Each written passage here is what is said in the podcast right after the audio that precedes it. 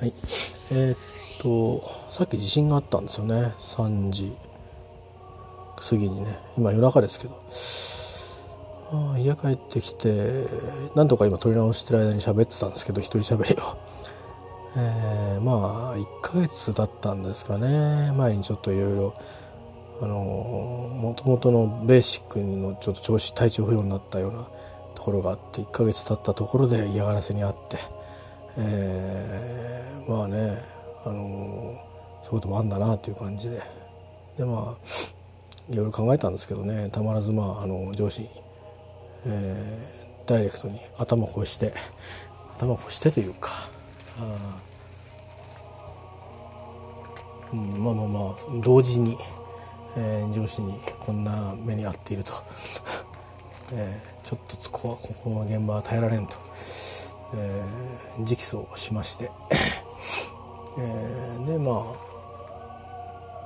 手を煩わせてしまったんですけどももともとあの席だけあったところなんですよねサブにしてたんですけどそっちをまあだけをメインにっていうかそっちだけっていうことに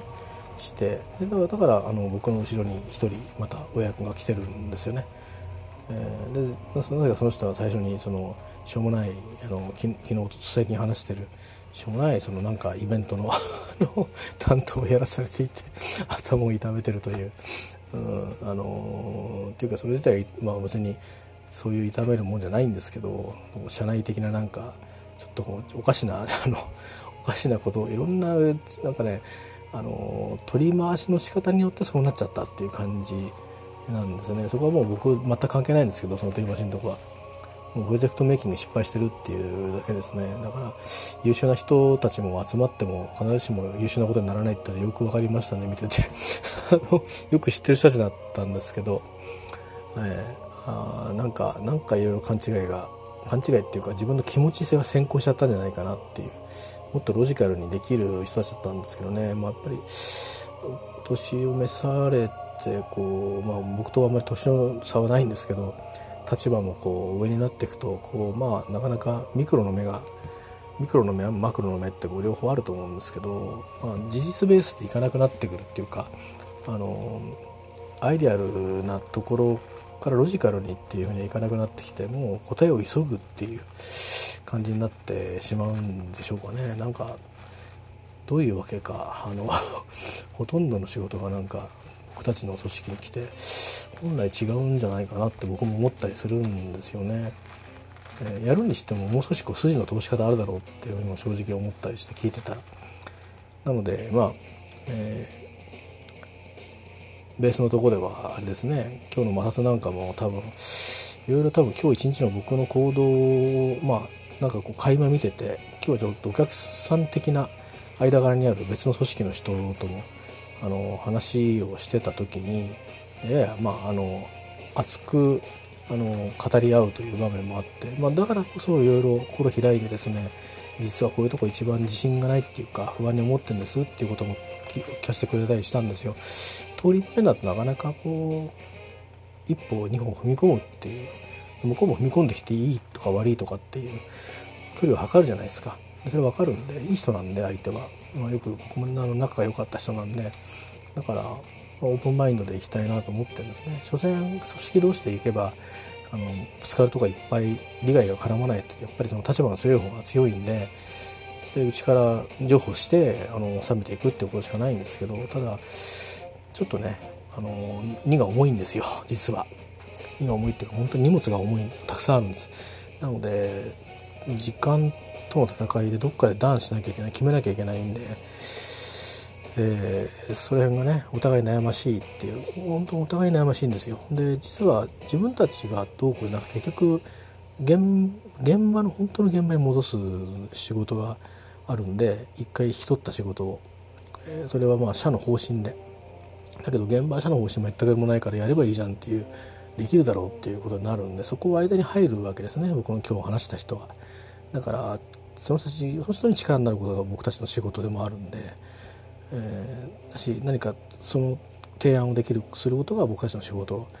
なんですよね。あの存在価値なんですよね。ただ渡すとか引き取るとかっていうのは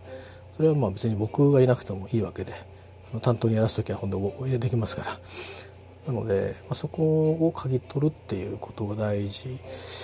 なんでね。まあそういうことをしたりだそういう様子見てたりしつつ他方であのちょっとしたことなのに、えー、まあなんていうかなあの仕事をねあのあえてこう依頼してないんで多分ちょっとこう気の回る人だったりするとねいい人なんですけどあのこうちょっとじじっとしたのかもしれないですね。えー、まあでもしょうがないんですよね。まあ、それでいてなんかあの知恵は借りたいっていうふうに前から言っていてでまあそのつもりでこういうのはどうなんですかねみたいな感じで聞いたんですけどなんかその前が悪かったのかな、うん、ちょっとなんか最初のあたりからきつかったんであれまずかったかなと思って。いやちょっとまあちょっといろんなことあってね っていう話をしてあの前に説明した時とちょっと状況が変わっちゃっててっていう話を嘘じゃないんで。で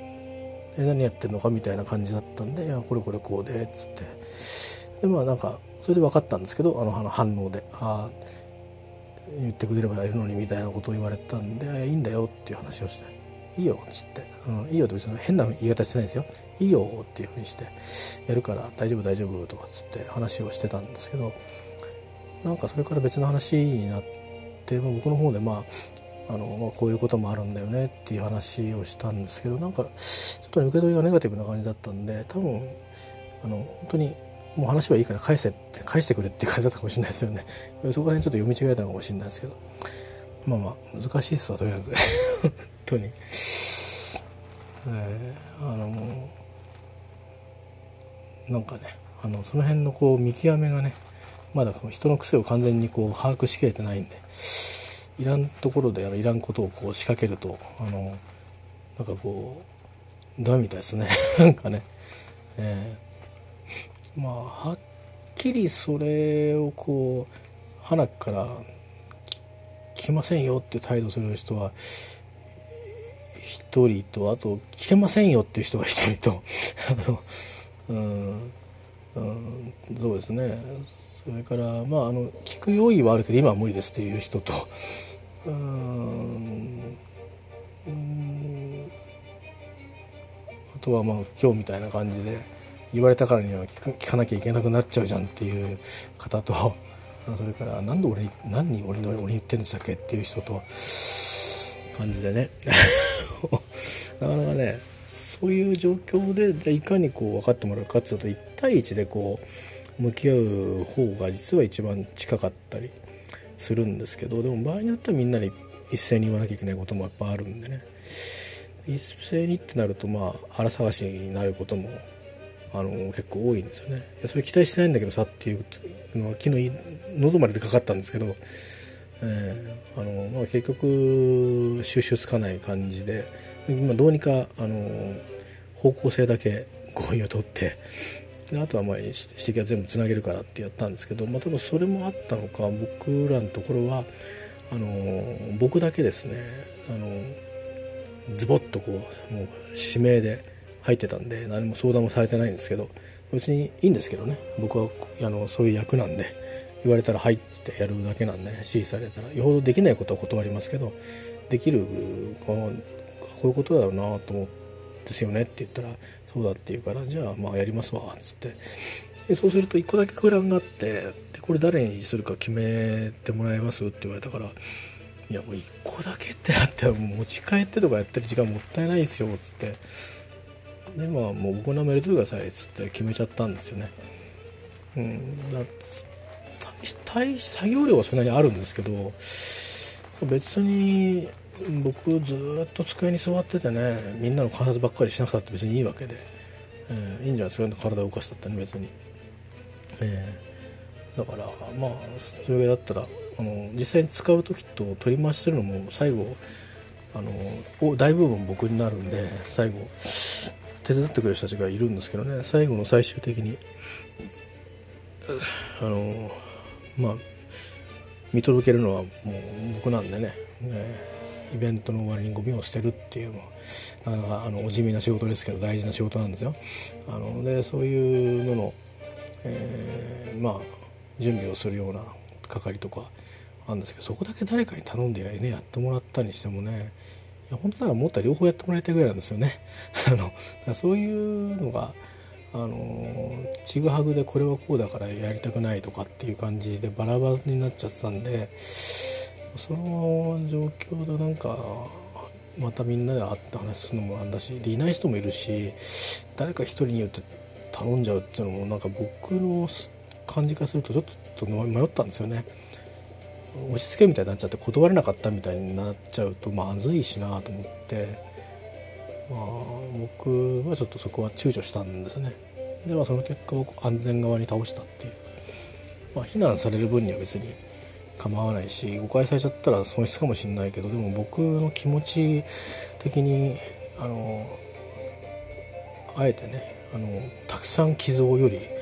えー、あのそれに対してもしかしてね大体無関心な人が多いんで、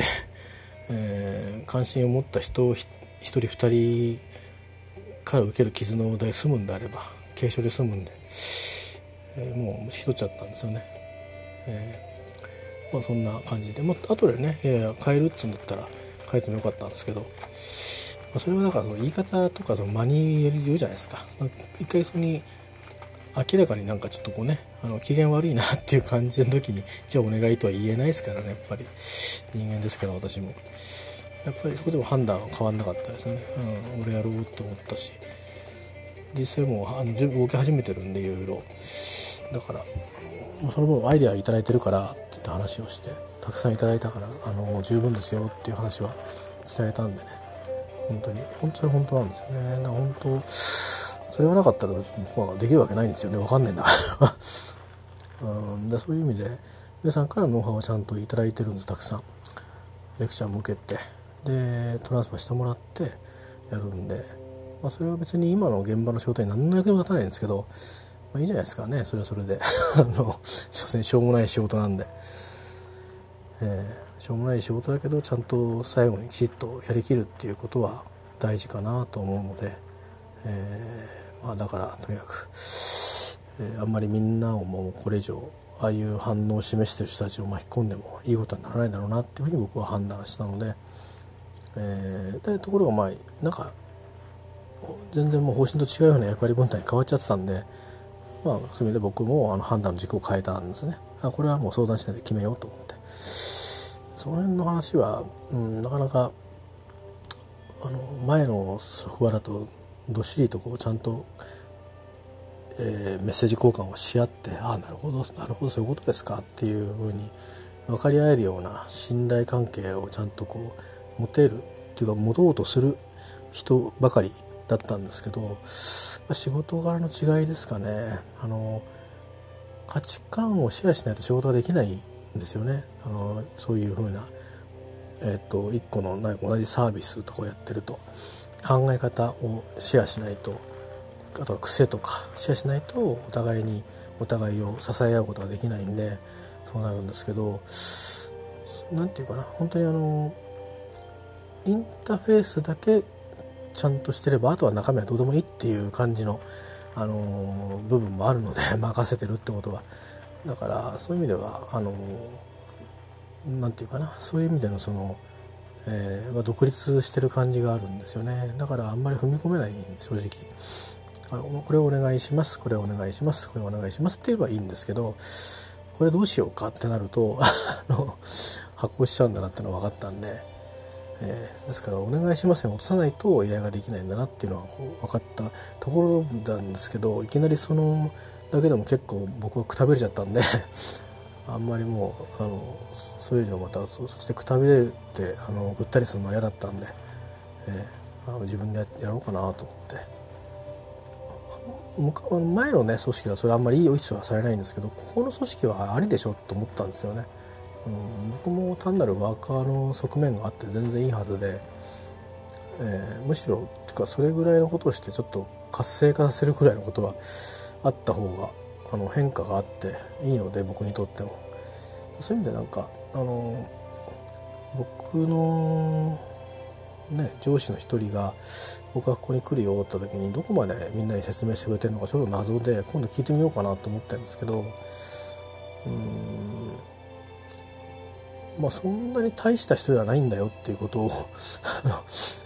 あのまあもうそう思ってると思いますけどね。思ってるけどなんかったりがきついんでやったらあれは一体なんか何があったの？みんなっていう感じで。あので今日話した方もだんだん慣れてくるにつけ、えー、なのかな？うん。だから僕の方の当たり方が良くないからかもしれないけどちょっとなんかそうでない時もなんか最近ちょっとこう当たりきついなって時があるんですよね、えー、だからどうしたんだろうと思って。もともと僕がことを起こしてる話ではなかったりする時もあるんですよね。今日も最後に話しかけたのは僕なんでそれは良くなかったかもしれないんですけど間が悪かったのかもしれないんですけどなんかねちょっとそういう時があったりするんでなんかこうパニックになってる人とかねなんか僕も大概騒ぎがちなんですけど あのなんかちょっと今まで出会ったことがないタイプの人たち、えー、なんですね。だからだからいいとこ悪いじゃなくて僕が困ってると。う ん、どうしようっていう感じになってて。この場合何もしないのが一番いいのかなって思ってるんですけどね、えー、ただただ見守るという。ただあこうなっちゃったっていう。やめとこうっていう感じでいいのかなと。まあそんな風に、えー、ぐらいにはなんか思えるよりちょっと変わりましたと。さてえー、っとなんですよね。イギリスの選挙の、え結果がいろいろなんかあのイギリスの方の、えー、テレビ局とか YouTube にアップされたりしててさっきツイートいろいろさせていただきましたけどそれとか、まあ、ついでになんかあの、えー、コンサバティブの CM で、えコンサバティブに入れてねっていうラブアクシャリーのパロディみたいなボリス・ジョンソン氏がカンペを持ってあの言葉ねカードを持って言葉をこう伝えていくっていうその中にあの来年はかっこ来年はあの議会をクローズしませんみたいななんかそんなのがロックしませんだったから あの出たりしてなんか自虐的ネタも入れてあの日本人だったらふざけんなとことになるそうなんですけどさすがなんかあの懐が深いっていう感じで。まあそれが影響したかどうか分かりませんけどまああの対象ですかね。でジェレミー・コービン氏はまあ次の選挙をまるまでやめるっていうのも、まあ、英語で確認しました。あのあなるほど当選した時の演説で言ってたのかっていうこととか。あとはやっぱり思った通りスコットランドの政党 SNP はあやっぱりあのその我々は EU に残りたいんだということをやっぱ鮮明に、えー、そのまあ記者会見っていうのかな翌日の。で、話してましたね、えー、3年間無視されてると、えー、いうことでまあ労働党でもないしコンサバティブもないと。ウェストミンスターではないと。我々はスコットランドも向いてるんだというような感じな話で、えー、ぶりでありまして、えー、まあ20議席増やしたっていうんだからやっぱりそれはやっぱ勢いがあるんでしょうねほぼ倍ですもんね30議席だったのは。えー、まあそういうことで、まあ、まあ、あの昨日ちょっといろいろこう言ったような話に近いところがあのあるなと思っていたのと独立問題がいろいろ波及していくっていう話はまた別なんですが、えー、例えばヤフーの方で日本人の方があのちょっと論評をされていて、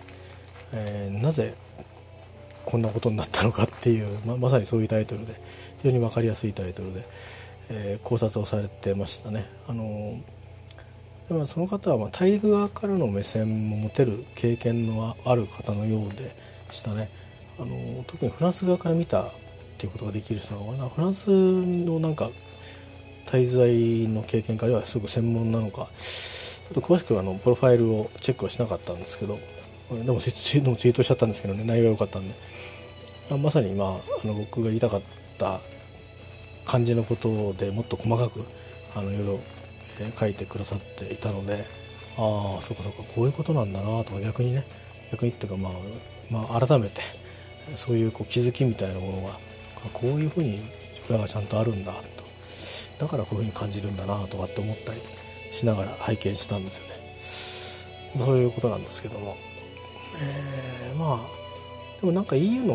方はこれでも方向性はっきりするなら、歓迎という感じらしいですね。えー、どっちでもいいからあの残るのか行くのがはっきりしてくれということみたいでそれはさすがにねえな言ってみればもうだって国民投票が終わった段階からどうなるんだろうって話になってるわけですからね、えー、まあまあで途中決まるのかと思ったら伸ばす伸ばす決まらない伸ばす決まらない伸ばすっつって。うんでまあ今回もね総選挙っていうのも一つ賭けに思えた人たちもいたと思うんですけどね、うん、もしかしてっていう盲導党がっていうね世論調査もあったという割には、実は開いてみたらね分かんないっていうところが本当に分かんなかったですよね。やっぱりこう、うん、で街の声とかっていうのもビデオ見ましたけど、まあ、やっぱ今回はこの人みたいな感じの風な風に選べるようにもう変わってきてるんですねあの有権者が。あのだからまあ時代がこうやっぱりこう動いてるっていうことなんじゃないですかね。あるいはもう今回限りはみたいな人もいたしだからもうとにかくブリグジットのどうにかなんとかしてっていうもうでいいやもう決め決めちゃっていいよという感じになってるじゃないですかねだから本来はこうでしょっていうこととかではなくまあ、やっぱりそこにがやっぱりそうでしょという感じでしたね。ブレグジットでぶつかんない限りは鮮明にしない限りは票は流れてこないとどっちにしてもどっちかには。えーまあ、別にあの逆言ったらロード殿は正しい選挙をしてるんだけどもあブレグジットについて立場はやっぱ鮮明でなかったっていうのが、えー、まあ一番大きかったみたいですね。それはなんかあの英語のチャンネル4なんかのえー、インタビューなりなんなりでも同じようなことを聞かれてる労働党の人がいたような気がします。えー、あの労働党なんか幹部みたいな人が来たのかな、えーと、影のシャドウキャビネットのね多分 Justice Minister って書いてある。多分、法務省かなんかみたいな感じの法務大臣みたいな、えー、シャドウキャビネットのね、えー、まあ聞かれてましたね。でなんかいろいろ言い訳してましたけど あのそれもやっぱ歯切れが悪かったですね。やっぱりこうそれ難しいですね。日本の野党もそうですけどね。なんか安全保障政策だとか税制だとかって意外とまとまんないですよね。えー、あのあとは公共事業の在り方とか財政再建のやり方だとかなんかそういう基本的なあの国家の基本的な考え方がなかなかこう一致しなかったりタームシールになって国民には分かりにくいっていうことが起きてでなかなか評価集まらないっていうことがありますよね。だからうん党がバラバラだっていう以上になかなかやっぱそういうとこがこううん小政党で連携できるのかと思いきや、まあ、かなり違うなっていう時がやっぱりこうあるんでまあ選挙協力みたいなね、えー、ことでもやっぱり国政選挙となるとねやっぱりそういう政策が一致してるっていう保証がされなければあのその選挙区で、えー、このでは遠い、ね、絞って出してきたにしてもその人に入れるっていうことができるかっていうといやしょうがないから自民党にしとくかっていうことはあるかもしれないですからね、えーまあ、そういうようなことなんでまあもしかしたら票を取られたんじゃなくて票を失っちゃったのかもしれないですね。そういう方が正しいのかもしれないですね。まあ、でも前回も確か私選挙見てたんですけどあのこのジェレミー・コービンさんの前の党首がやっぱり結構票伸びるんじゃないかって言われてたんだけど開けてみたら大敗でみたいな、まあ、今回は実はその記録を上抜かしちゃったのかな。歴史的大敗だそうですけども、えー、この間ねちょっといい感じでメイさん追い込んだんですけどね。今回はあボリス・ジョンソンに負けちゃったっていうのはやっぱなんかあのちょっとこうキャラクターのねあの違いみたいのも割とあったのかもしれないですけど。まああとはなんかちょっとやや極左的な、えー、ところがあるので、まあ、そこについていけない人も多いんじゃないかと今回それ期待してないっていう人も多いんじゃないかというなんかなんかその中道左派っていうのが、まあ、いなくなっちゃってるっていうことらしいんですよね。えーまあ、日本だとどこなのかね中道左派って。立憲民主とかそんな感じですかね、えー、中道右派っていうと維新とか、まあ、そういう感じじゃないですか だけどえー、まあ比較イギリスの政党に比較はできませんけどね、まあ、そんなのはちょっとさっきあのツイートさせていただきました。えー、あのー、まあここからですよねブレグジットは。国民の人たちはこれで終わるんだというふうにどっか思ってるかもしれないですけど議会で超えることはなくなるかもしれないですけどこの後の交渉がやっぱり残ってるんで、まあ、大体アイランドでチェックするっていうのもどうするんだっていうどんだけの荷物があるんだってことがあるんですね。処理能力もね。結局今までは止まんないでもう船に乗ってバーって行ってたのがそこでチェックしてってことになると、うん、今ある既存の施設使うんだったらねいいですけど。そういう専用のねなんかバックヤードみたいのを作ったりとかコントロールをね設けなきゃいけないですもんね、えー、そのための人もいるし、えー、装置もいるし、うん、それからそういったものをこう、えー、守んなかった場合の法律もいるんじゃないですかね。国内法が。そういう意味ではそういう審議もしなくちゃいけないだろうしやることいっぱいですよね。え